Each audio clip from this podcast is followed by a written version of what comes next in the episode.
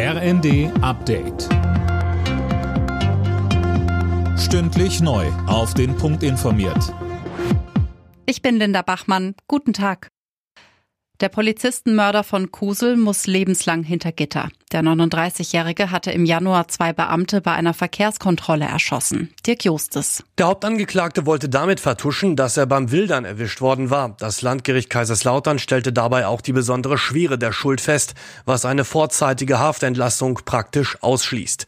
Der Kumpel des Hauptangeklagten wurde wegen Beihilfe zur Wilderei verurteilt. Er saß während der Tat mit im Auto.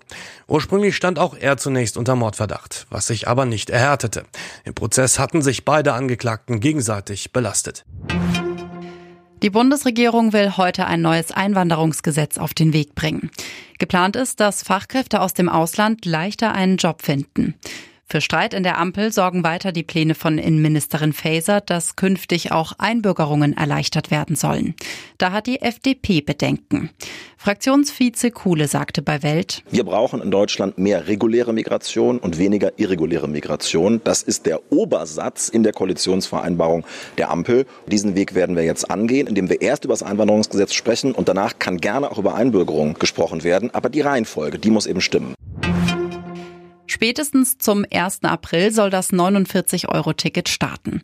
Darauf haben sich die Verkehrsminister von Bund und Ländern auf einer Konferenz geeinigt. Die Kosten von drei Milliarden Euro teilen sich Bund und Länder. Wie das bei möglichen Mehrkosten aussieht, ist noch offen.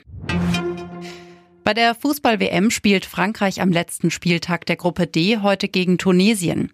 Die Franzosen sind schon fürs Achtelfinale qualifiziert.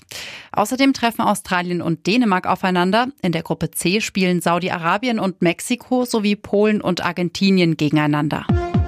Alle Nachrichten auf rnd.de